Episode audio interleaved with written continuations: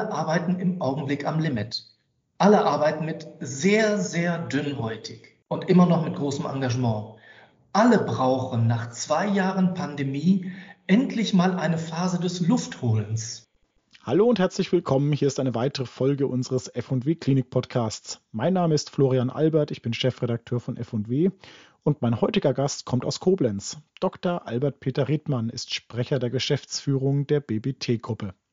Die BBT-Gruppe ist Deutschlands zweitgrößter konfessioneller Krankenhausträger und in den letzten Jahren stark gewachsen. Man hat Krankenhäuser in Rheinland-Pfalz, in Nordrhein-Westfalen, aber auch in Baden-Württemberg.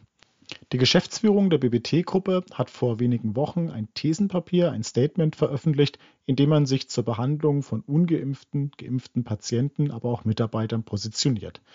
Darüber und über die aktuelle Lage in seinen Häusern werde ich heute mit Herrn Riedmann sprechen. Es ist Freitag, der 10. Dezember, an dem wir das Gespräch aufgezeichnet haben.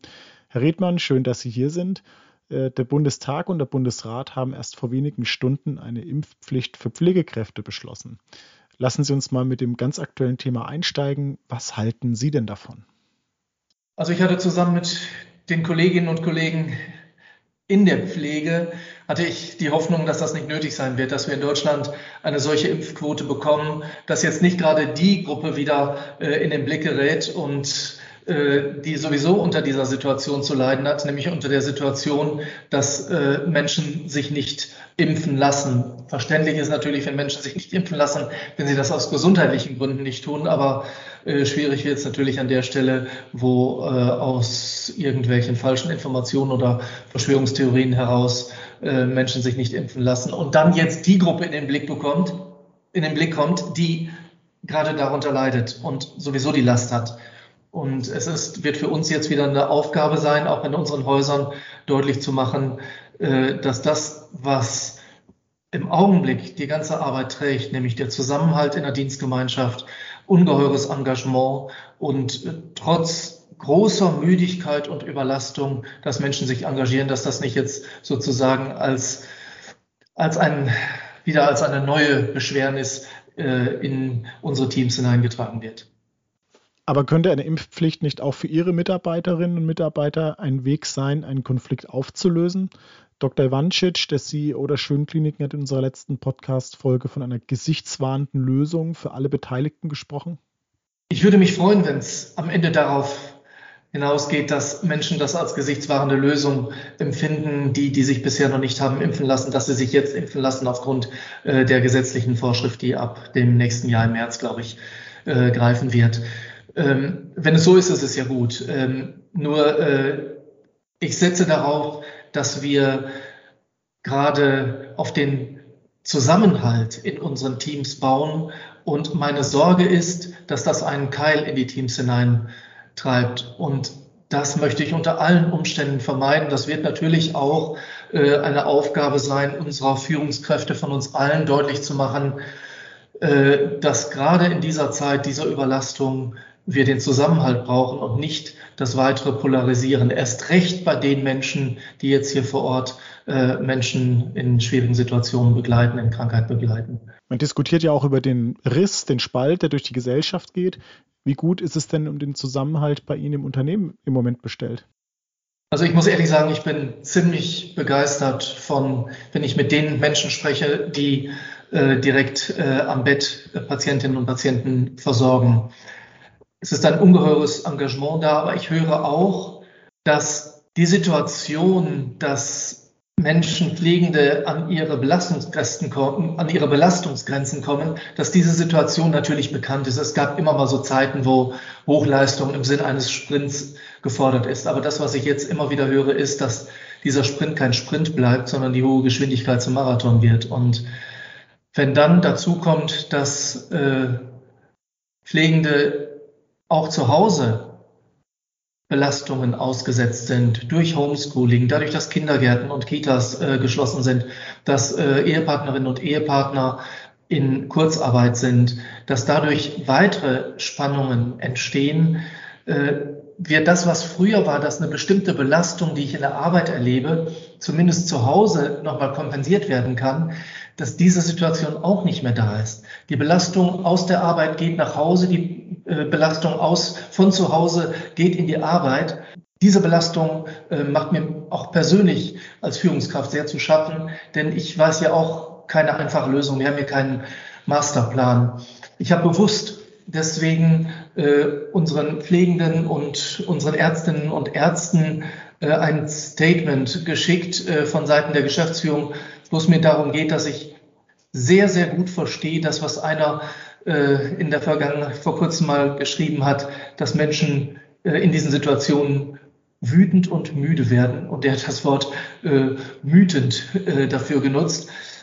Und zwar Müde ist klar, das habe ich gerade versucht zu beschreiben, aber eben auch wütend auf die Pandemie, auf Behörden, manche auch auf die Regierung, auf das Umfeld, auf Menschen, die teilweise mit Vehemenz ihre Freiheit verteidigen und sich nicht impfen lassen wollen und gerade dadurch die Belastung äh, erzeugen. Gab es denn einen konkreten Auslöser, sich genau jetzt zu Wort zu melden, auch ein Zeichen zu setzen? Wir haben schon im letzten Jahr sehr intensiv in die Dienstgemeinschaft hineingehört und haben gehört, was sind eigentlich für Fragen da. Das war im äh, letzten Jahr und ist ja jetzt auch wieder die Frage, wie gehen wir mit drohenden Triage-Situationen um. Vielleicht sprechen wir da gleich noch drüber.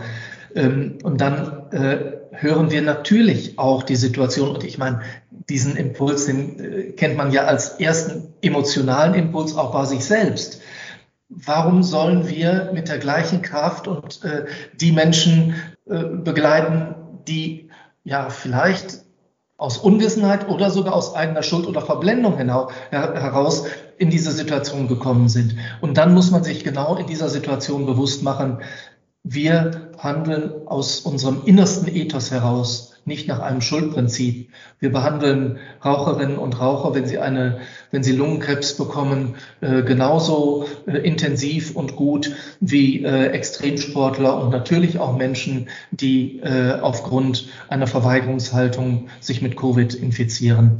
Jeder und jede bekommen das, was sie medizinisch und pflegerisch benötigen. Aber das muss man sich einfach in diesen Situationen auch selbst, aber auch natürlich als Verantwortliche ähm, noch einmal wieder bewusst machen und auch ganz bewusst sagen. Und das ist unsere Maxime, mit denen wir auch denen begegnen, äh, die vielleicht sogar mit ganz lauter Stimme in der Öffentlichkeit sich gegen Impfungen ausgesprochen haben. Sie haben die hohe Belastung des Personals, des Pflegepersonals angesprochen. Wie macht sich das bei Ihnen bemerkbar? Welche Rückmeldungen bekommen Sie denn gerade aus der Belegschaft? Die Situation der Belastung äh, nehme ich auf verschiedenen Ebenen wahr. Zum einen nehme ich es wahr, wenn ich mit unseren Pflegedirektorinnen und Pflegedirektoren spreche, die mir sagen, wir können nicht mehr. Übrigens auch die Leitungskräfte, wir können nicht mehr. Der Krankheitsstand nimmt zu und wir sehen, dass wir in manchen unserer Häuser einzelne entweder Stationen oder einzelne Intensivbetten schließen müssen. Die Frage ist also heute im Unterschied zum letzten Jahr noch nicht mehr, wie viele Intensivbetten habt ihr, sondern wie viel Intensivbetten könnt ihr mit Pflegepersonal besetzen, weil entweder durch Krankheit oder durch Überlastung und anschließend Krankheit die Pflegekräfte nicht mehr zur Verfügung stehen. Deswegen ist ein deutlicher Anteil der Betten, die wir nicht mehr belegen können, genau dadurch äh, verursacht. Sie haben eingangs die beiden Stichworte Priorisierung und Triage bereits genannt.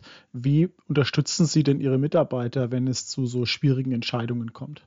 Wir haben im letzten Jahr bereits im März haben wir eine Sache gemacht. Wir haben gesehen, dass wir am Anfang der Pandemie nicht wussten, welche Ausmaße die Pandemie einnehmen wird. Das heißt, in welche Situation wir in unsere, in unsere Krankenhäuser kommen werden. Es war wirklich eine ganz große Sorge und bei einigen auch Angst, was passiert, wenn wir in diese Entscheidungen als Ärztinnen und Ärzte in diese Entscheidungssituation kommen, dass wir plötzlich etwas anwenden müssen, was wir nur aus Kriegs- und Katastrophenszenarien theoretisch im Studium gelernt haben.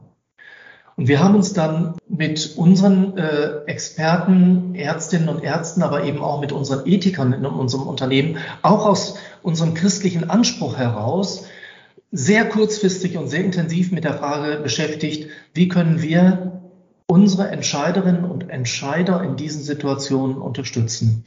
Und haben dort im letzten Jahr noch bevor, da war ich auch ziemlich stolz auf unsere Leute, noch bevor die Divi ihre Kriterien für die Triagierung herausgegeben hat, haben wir gesagt, wir stellen in allen unseren Krankenhäusern einen Bereitschaftsdienst für Ethikberatung zur Verfügung mit Experten, die Ethikberatung können. Und das Zweite, was wir gesagt haben, das, was wir vermeiden wollen, ist, dass Leben gegen Leben abgewogen wird. Das heißt, wir haben gesagt, soweit es sich irgendwie durchhalten lässt, trennen wir die beiden Teams, die beiden auch Entscheidungsteams. Zum einen das Team, das auf der Intensivstation über die Intensivpflichtigkeit und gegebenenfalls eine Veränderung des Therapieziels darüber entscheiden muss. Und auf der anderen Seite das Team, das in der Notaufnahme entscheiden muss, ist diese Person intensivpflichtig und muss sie äh, aufgenommen werden. Das heißt, wir wollen äh, vermeiden, dass wir in die Situation kommen, dass wir Leben gegen Leben abwägen müssen. Das Leben der Person, die von außen über die Notaufnahme ins Krankenhaus kommt, gegen das Leben von Menschen, die intensivpflichtig auf der Intensivstation sind. Es ist klar, wenn mehr Personen von außen hineinkommen in das Haus, als wir Plätze haben, dann werden wir in einem kürzeren Rhythmus die äh, Intensivpflichtigkeit und die Aussicht der Therapie auf der Intensivstation uns anschauen. Aber erst dann, wenn dieses Team sagt, bei diesem konkreten Patienten, bei dieser konkreten Patientin wird die Intensivbehandlung abgebrochen, übrigens nicht die Behandlung abgebrochen, diese Person wird dann palliativ weiterversorgt, intensiv weiterversorgt aber nicht auf der Intensivstation. Erst dann wird ein Platz frei und erst dann kann eine andere Person aufgenommen werden. Da waren unsere Kolleginnen und Kollegen sehr, sehr dankbar für sowohl für äh, die Möglichkeit, eine Ethikberatung individuell jederzeit zu bekommen, äh, als auch für die strukturellen Voraussetzungen, die wir an dieser Stelle geschaffen haben. Hat es in Ihren Krankenhäusern bereits Fälle von Triagierung gegeben? Ich habe bisher noch nicht von einer solchen konkreten Entscheidung gehört. Ich weiß, dass äh, von unseren ärztlichen Direktoren äh, aus verschiedenen Häusern, äh, dass sie genau damit rechnen. Aber wir sind vorbereitet. Wir haben auch diese Ethik-Bereitschaftsteams, äh, die Beratungsteams äh, wieder aktiviert, äh, weil wir genau mit diesen Situationen rechnen. Und das werden ja jetzt schon über dieses Kleeblattsystem Verlegungen auch in Krankenhäuser praktiziert, die bisher weniger äh, Covid-Intensivpatienten haben. Das ist auch in unseren Häusern so. Und äh, von daher, es füllen sich die Intensivstationen und äh, wir sind darauf vorbereitet, auf diese extrem schwierigen äh, Situationen, äh, vor, vor denen unsere Ärztinnen und Ärzte stehen. Es gab vor einigen Tagen sehr unschöne Szenen vor ihrem Krankenhaus in Bad Mergentheim. Da hatten sich mehrere hundert Impfgegner versammelt und äh, kräftig gegen Impfen demonstriert. Wie haben das Ihre Mitarbeiter in dem Krankenhaus empfunden? Die Kollegen haben das, die Kolleginnen und Kollegen haben das erlebt als wie einen Faustschlag ins Gesicht. Äh, dass Menschen, die von der AfD kommend, politisch laut schreiend Impfgegner sind und sich gegen Impfung verweigern und vor einem Krankenhaus, die es vor allem mit Impfgegnern im Krankenhaus selbst zu tun hat, demonstriert. Es war eine riesige Empörung da, absolutes Unverständnis und die Kolleginnen und Kollegen haben kurz überlegt, ob sie eine Gegenaktion machen. Und es wurde auch in der Öffentlichkeit kurz überlegt, ob eine Gegenaktion gemacht werden sollte. Und es haben sich Gott sei Dank äh, alle dafür entschieden, nein, wir machen keine Gegenaktion, sondern wir machen eine andere Aktion. Und es kam innerhalb eines Tages völlig unorganisiert zunächst 2000 Euro zustande, die gesammelt wurden. Und daraus wurden, davon wurden Nikoläuse gekauft, davon wurden andere Dinge gekauft und das haben sich spontan aus der Öffentlichkeit, aus dem Kreistag, aber auch äh, andere Menschen aus der Öffentlichkeit zusammengefunden, sind ins Krankenhaus gegangen und haben Pflegenden und Ärztinnen und Ärzten gesagt, super, was ihr macht, danke, dass ihr es tut. Wir distanzieren uns von den Schreihälsen draußen. Wir sind hier bei euch und ihr macht das Richtige. Herr Redmann, richten wir den Blick mal aufs ja betriebswirtschaftliche Ihrer Krankenhäuser, Ihres Unternehmens. Viele Kliniken sind von der vierten Welle voll erwischt worden. Das Elektivprogramm wird runtergefahren und viele blicken auch mit großen Sorgen ins kommende Jahr, weil sie nicht wissen, wie es dann auch wirtschaftlich weitergeht. Wie geht es Ihrem Unternehmen? Womit rechnen Sie und brauchen Sie neue Unterstützung vom Staat? Brauchen die Krankenhäuser einen neuen Schutzschirm? Ich würde das Thema gern von einer anderen Seite einmal aufmachen. Es wird äh, natürlich eine Frage sein, und das erfüllt uns auch mit Sorge, äh, ob aufgrund der notwendigen Zurückstellung von elektiven äh, Behandlungen, äh, insbesondere OPs, äh, ob wir mit unseren sowieso sehr, sehr engen wirtschaftlichen Rahmenbedingungen im nächsten Jahr über die Runden kommen. Das ist eine Sorge und wir brauchen auf jeden Fall eine politische Sensibilität für diese wirtschaftliche äh, Situation, die wir im Moment noch nicht abschätzen können, wo wir aber natürlich Sorgen haben. Wir haben gerade von den Belastungen gesprochen, denen Pflegen und Ärztinnen und Ärzte, übrigens aber auch Menschen in anderen Bereichen, äh, auch in der Verwaltung ausgesetzt sind. Alle arbeiten im Augenblick am Limit. Alle arbeiten mit sehr, sehr dünnhäutig und immer noch mit großem Engagement. Alle brauchen nach zwei Jahren Pandemie endlich mal eine Phase des Luftholens. Und ich würde diese Frage, brauchen wir eine wirtschaftliche Absicherung, im Moment noch einmal durch den Staat deswegen mit Ja beantworten, weil wir einen kleinen Puffer benötigen, um vielleicht im Frühjahr oder Sommer unseren Leuten einmal zuzumuten, mal zwei Gänge, nicht ein Gang, aber zwei Gänge zurückzuschalten. Und nicht aufgrund der engen wirtschaftlichen Situation sich noch wieder angetrieben zu fühlen, diesen Marathon der letzten zwei Jahre weiterzulaufen.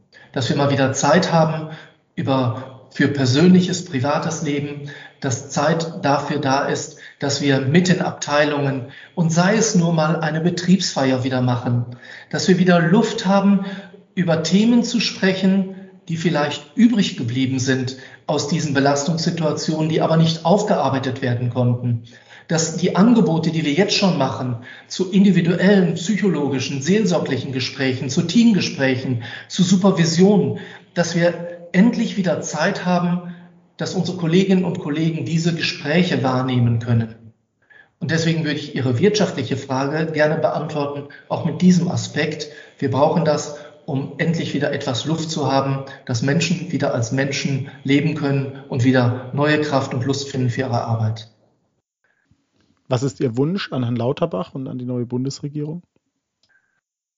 Mein Wunsch ist, dass diese Themen, die wir gerade besprochen haben, äh, dass diese Themen in der Politik wahrgenommen werden. Mein Eindruck ist, dass sie in der Politik angekommen sind. Ich wünsche mir, dass die Politik die Kraft hat, die entsprechenden Schritte zu gehen, damit äh, hier auch die Erkenntnisse in Taten umgesetzt werden. Auch wir bleiben da natürlich am Ball mit F&W als nächstes schon in der Januarausgabe, wo wir uns in der Titelstrecke mal genau angucken, was Koalitionsvertrag und neuer Minister für die Krankenhäuser genau bringen können. Herr Riedmann, danke, dass Sie hier waren. Danke für die Zeit. An Sie, an euch alle, danke fürs Zuhören und bis zu unserer nächsten Podcast-Folge.